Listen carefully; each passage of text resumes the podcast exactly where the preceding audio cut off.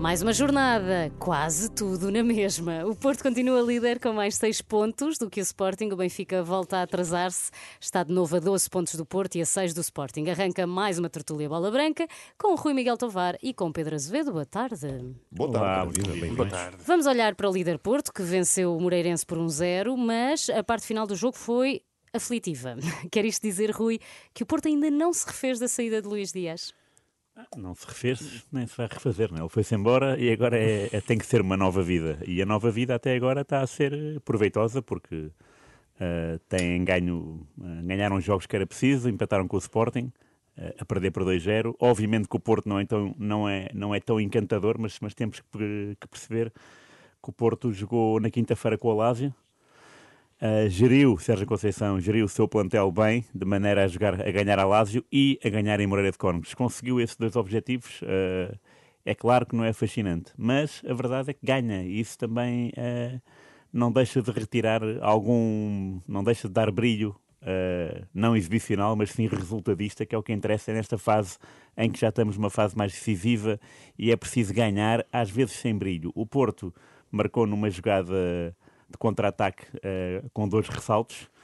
Uh, o Evanilson foi o seu autor. Eu não entendi porque é que os quatro jogadores do Moreirense foram ao mesmo tempo foram ao mesmo tempo ter com o, com o Taremi. Uh, a câmara de atrás da, da, da, baliza mostra quatro jogadores, incluindo o guarda-redes, foram ter do, todos à bola. Deixaram, claro, uh, óbvio, uh, a linha de passe Taremi e Evanilson, pareceu-me óbvio. e depois o Porto geriu com muita dificuldade, porque Uh, o Grucic, uh, suplente, só durou 12 minutos em campo, foi expulso com dois amarelos. Desse livre resulta a grande ocasião de Moreirense, o remate à trave. Mas uh, a verdade é que o Porto. uma defesa do Diogo Costa. Ah, sim, é... na parte final, né? 90 Exato. mais 3 já, exatamente. exatamente. Sim, sim, é verdade. Uh, mas não, é assim. Obviamente que o Porto vai sofrer porque não tem Luís Dias, mas estarmos a falar disso uh, acho que não vai incomodar minimamente o Porto. O Porto continua na sua lógica de viver sem ele e sem pensar nele. E, portanto, é isso que então vai ir. motivar. Não falemos disso, então. É deixar ir. É deixar ir. Não sei se o Pedro quer falar do, da saída de Luís Dias ou de como o Porto está a jogar sem Luís Dias. Qual é a tua análise do jogo? O Porto fez muitos jogos com Luís Dias em que não foi nada arrebatador. É verdade. Uh, o Porto... O Luís Dias é Luís Dias. Eu acho que não havia um jogador ao nível do colombiano no mercado para ir buscar, a partir do momento em que o Porto o vendeu. Mas há aqui aspectos positivos e Sérgio Conceição, naturalmente, que estará a tentar também aproveitar esses aspectos positivos. Eu acho que há um há um aspecto muito evidente que resulta da saída de Luís Dias, yeah. que é a afirmação, eh, é a conquista de espaço de Fábio Vieira eh, na equipa do Futebol Clube do. Porto, eh, assumindo um protagonismo que não tinha. Joga muito, já Vitinha, Sporting, justamente. É, Vitinha também, também joga muito. São neste momento, na minha opinião, as duas pedras angulares deste Futebol Clube do Porto, estes dois jogadores made in Olival, digamos assim. Uh, são jogadores com rasgo, com técnica, com muita criatividade ofensiva. Uh, têm muito nervo, uh, que também tem muito a ver com, até com as características do próprio treinador e que o treinador tenta incutir na equipa. E acho que o Porto, o Porto esteve bem em Moreira de Cónegos, fez uma boa primeira parte. Na segunda ressentiu-se do esforço uh, do jogo com a Lazio, embora tenha feito três alterações relativamente à Lazio. Mas fez uma boa primeira parte, chegou mesmo a ser até o dono da bola de, desse jogo e acho que a vitória é justíssima. Apesar Sim. daquele sobressalto a acabar porque o Porto durante o... E falavas da, da, formação do Olival, há que falar de Diogo Costa aos 93 Sim, minutos que segura... salvou o Porto, salvou o Porto, e vai ser, não tenham dúvidas, o futuro guarda-redes da Seleção Nacional. Hum. Também eh, vamos agora olhar para o Sporting, portanto tudo, tudo na mesma na frente, porque o Sporting também ganhou, eh, neste caso ao Estoril, por 3-0, mas ainda sentiu algumas dificuldades em quebrar a defesa do, do Estoril. venceu, Rui, com este jogo conseguiu superar a goleada que sofreu frente frente ao City? Ou será que esse jogo uh, para a Champions vai deixar marcas no Sporting? Não, esse jogo acho que não existiu para não. ah, isso não aconteceu, esse jogo. Eh, Aparentemente uh... parece que não. Não. O jogo não. Estoril. Não, é, é, um, é um jogo em que, não, em que de facto, uh, para quê travar argumentos quando não há? são duas forças, de facto, no, notou-se nesse dia, nessa terça-feira, que são duas forças que nada têm, têm a ver. Não vale a pena. o Sporting, de facto, arrepiou caminho. Uh, o que interessa é, uh, para já, uh, manter as vitórias no Campeonato Nacional, na, na, perseguição ao Porto, e depois vem a Taça Portugal, é outro desafio. Mas a verdade, o, o 3-0 ao Estoril significou de facto o regresso à normalidade. Um, o Slimani teve mais influente do que nos outros jogos todos. Um, o 2-0 é um gol muito bem conseguido, Sim. o 3-0 é um remate extraordinário fora da área, o Sarabia teve nos, uh, nos uh, dois golos, portanto, uh, é óbvio que o Sporting, com bola, com espaço e com uma equipa muito, muito menos credenciada, tem mais, tem mais vantagem e recuperou um pouco aquilo que tinha perdido na terça-feira. Mas pareceu não que, que, houve algumas dificuldades. O primeiro gol do Sporting é, é uma feia de guarda-redes. É um brinde. Claro, sim, sim. sim. É um Daniel Figueiredo. Exato. Sim, uh, sim. Mas pareceu ou não que há ali alguma dificuldade. A, a imagem do que se passa muitas vezes também com o Porto, dificuldade em quebrar defesas muito fechadas há essa dificuldade porque uh, o Estoril até uh, apresenta um futebol muito bem coordenado e muito equilibrado. Não é uma equipa que está no fundo da tabela, é uma Exato. equipa que até foi a surpresa da primeira volta, teve ali no quinto lugar, no sexto, só agora é que baixou um pouco a guarda e deu lugar, isso deu lugar ao Gil Vicente. Uh, mas a verdade é que o Sporting sentiu essas dificuldades. Mas também são dificuldades para mim normais, porque as equipas estão, começam todas com, com o seu sonho.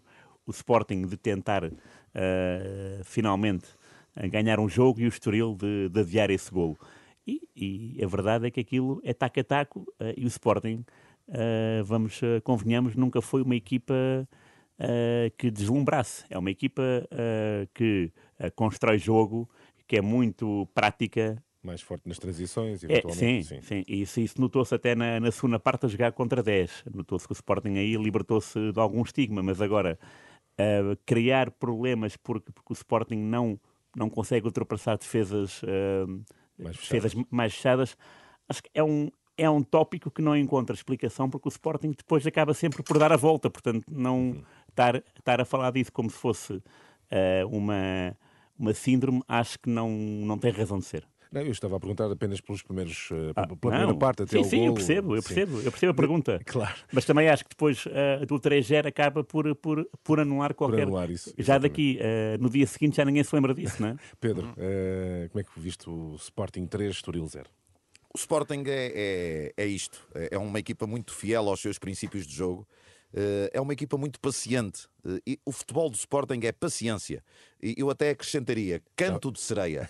O Sporting parece que está ali a, a namorar o adversário para Sim. o chamar, para depois a atraí-lo, a atraí-lo para depois o apanhar em contrapé. Olha cá que não te faço mal e, e tal. É? Exatamente. Foi o que fez no Dragão, por exemplo. É, o Sporting é muito, é muito ardiloso neste, nesta sua estratégia. Uh, e foi uma vez mais assim com o Estoril. Uh, há aqui um dado importante que foi o Pedro Gonçalves voltar a marcar, porque já não marcava há muito tempo. Eh, duas grandes exibições, Mateus Reis e Sarabia. Eu acho que é bom para o futebol português eh, ter um jogador como Sarabia no nosso campeonato. É um jogador acima da média, é um jogador que atua na, na seleção de Espanha. Eh, é um jogador que pertence aos quadros de um dos clubes mais poderosos do mundo financeiramente, que é o Paris Saint-Germain. Uh, marcou e, portanto, um grande gol. Marcou um grande gol e, e, é um jogador de formação Real Madrid, é um jogador de facto Mas dificilmente muito conseguimos mantê-lo, não é? E, exatamente, é, é, uma pena, é uma pena porque está emprestado eh, e dificilmente o Sporting o irá conseguir aguentar na nova temporada. E acho que a tarefa do Sporting neste jogo com o Estoril ficou muito facilitada eh, quando passou a jogar contra 10 e jogou contra 10 meia hora, eh, mas no plano anímico era fundamental para o Sporting ganhar. Claro. e ganhar até por números muito seguros depois da goleada sofrida com o City. E o Sporting que conseguiu esse objetivo foi muito importante para a equipa leonina. O Benfica também sentiu dificuldades. Eh, pronto, o Benfica realmente continua. Época, não é? Estamos a falar Aliás, eu, eu até disse mal. O Boa Vista sentiu dificuldades em empatar com o Benfica, assim é que é. Pronto, o Benfica realmente continua, continua em crise. Também há cada vez estabilidade, já que estamos estáveis, ficamos estáveis na crise. E depois de estar a vencer por 2-0, deixou-se empatar com o Boa Vista.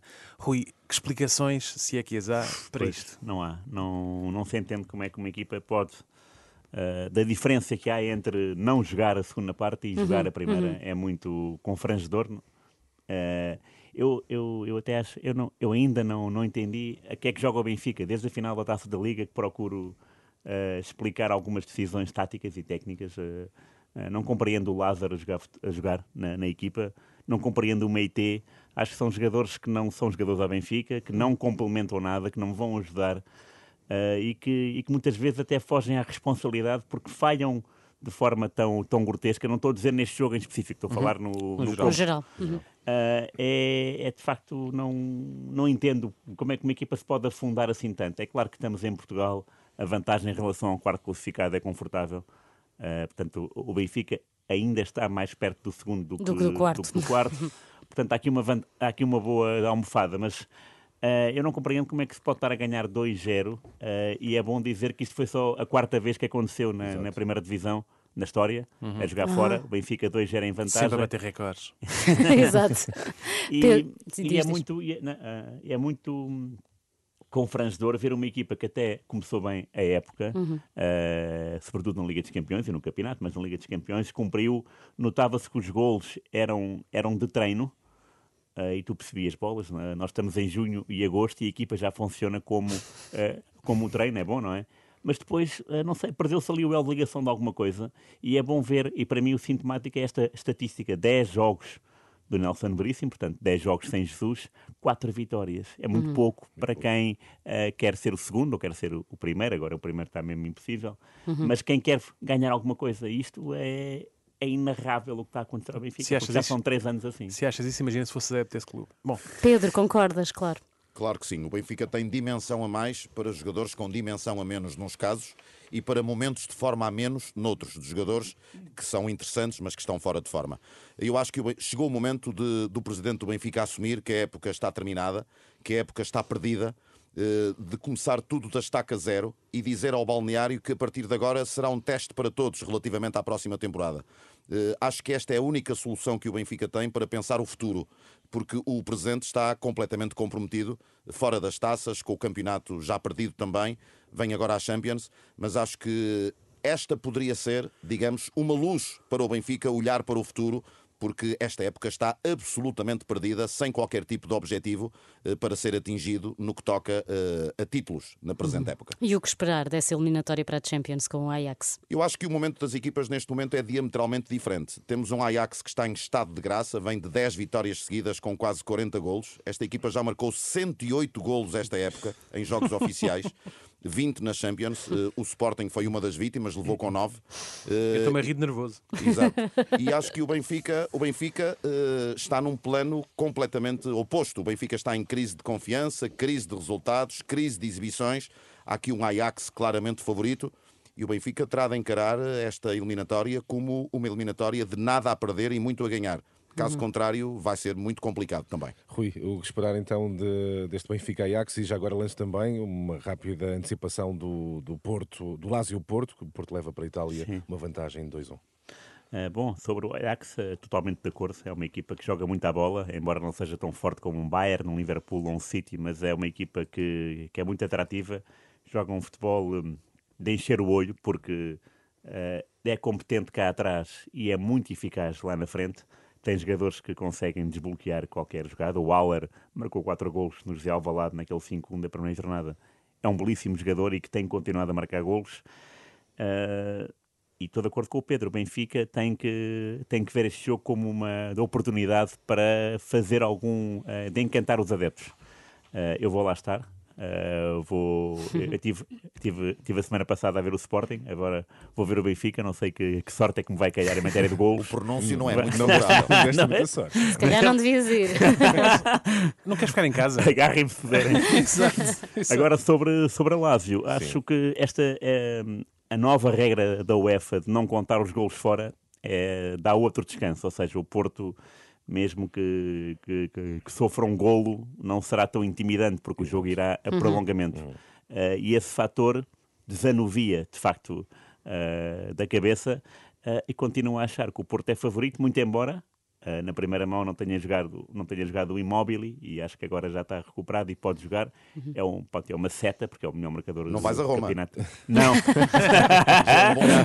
Olha a sorte do Porto. Pedro, Pedro, rapidamente antecipar este Lazio, Lazio Porto. Em 15 segundos, quatro coisas positivas para o Porto. Eh, o golo que já não vale a dobrar fora, Certo. como disse o Miguel, o Rui Miguel Tovar, e muito bem, eh, pode ser importante para o Porto este, esta nova regra da UEFA. A presença de Pep, que é muito importante para um jogo desta natureza, pela sua experiência e, e por ser a voz de comando da equipa em campo. O bom momento que o Porto atravessa eh, também conta, animicamente, e a ausência de Zacanhi na equipa da, da Lazio, que para mim foi o melhor jogador no jogo da primeira mão no Dragão. Ele está Mas, castigado. mas será que Sérgio Conceição vai encarar isto como absolutamente prioritário? Essa é que é a questão E pois. que eu ia colocar agora em dois aspectos que podem não antecipe ser bem, muito favoráveis desculpa. ao Porto. O primeiro é o provável regresso do Immobile na Lazio. Estamos a falar do melhor marcador do campeonato italiano. Eh, E a segunda questão é exatamente o que tu acabas de dizer. A possível poupança de jogadores do Porto, porque Sérgio Conceição já assumiu que a prioridade é o campeonato, provou no jogo da primeira mão, deixando de fora três titulares. Exato. E se isto acontecer outra vez em Roma, até porque o Porto joga com o Gil Vicente, Que é que é a grande surpresa deste campeonato no próximo domingo, Exato. exatamente, e é provável que Sérgio Conceição eh, poupa alguns jogadores. E nesse caso, naturalmente que eh, as cartas não estando todas, eh, o baralho estando desfalcado, o Porto É pode ressentir-se disso, é torna-se mais ganhar. complicado. Vamos ao insólito da semana? É verdade. Uh, acho que é unânime que a- o sonho da maior parte dos jogadores de futebol é, é marcar um hat-trick na, na sua carreira, não é? ou mais. Uh, ou mais. Seja ele de como for, de calcanhar, uh, pé esquerdo, pé direito, de cabeça, não interessa. E foi o que fez a neozelandesa Micaela Moore, uh, embora não tenha, uh, tenha ficado nada para comemorar. Porquê? É que os Então. três golos que ela marcou foram todos na própria baliza. não é? Oh. Foi daquelas noites que uma pessoa não quer Acontece. recordar. Exatamente. É um hat-trick perfeito, mas na baliza errada. Ele- isto tudo em 36 minutos eh, aconteceu. Eh, ela, É um ela- recorde também, É, certeza. Deve ser também. A Nova Zelândia perdeu com, pelo, com os Estados Unidos por 5-0 e três golos foram dela. Ela marcou o primeiro autogol aos 5 minutos, co- ao tentar afastar um cruzamento. Depois, aos 6 minutos, fez isso outra vez. E aos 36, voltou a- a- a fazê-lo. E foram todos lances iguais. Basicamente, ela tentava afastar a bola e ela bola ia para dentro da baliza da sua guarda-redes. exato, também ela, a jogadora acabou por ser, de certa forma, vá, poupada pelo treinador, porque ela eh, de facto estava, já estava em lágrimas e decidiu substituí-la. E, e pronto, é daqueles dias como Não costuma fosse dizer- marcar mais, não é? Exatamente, como se costuma dizer, há dias que à tarde uma pessoa não pode ser à noite. Não é? Deve, deve ser inédito, não é? Um Eu acho acho que que sim. um, um hat-trick na- A de culpa foi do treinador que a deveria ter tirado do campo aos 4 minutos. Exatamente, Exatamente. claramente. Se soubesse ele hoje. Não havia um jogador do Vitória Sport Clube de Guimarães, Heitor, que marcou um golo na própria baliza frente ao Borussia de Mönchengladbach nos anos 80 na Alemanha e outro eh, em Guimarães. Se, se, se, Não se sei, o, o. Rui se calhar sabe. Não, Rui, lembras-te? não se lembra. Vamos investigar. Aí Bora, é que se devia investigar, semana- porque para a eh, semana estamos cá. mete apostas, se deve meter apostas. Acho que era. Acho que chamava-se Heitor e marcou dois golos contra. Tinha eh, estado no Nacional da Madeira, um lateral. Talvez. Já, já vamos Lateral, ele nem investigar. sequer está à frente da investigar. baliza. Ele nem sequer está à frente da baliza. Merece investigação investigar mesmo. Está feito, tertulia bola branca. abraço. Até para a semana. Até para a semana.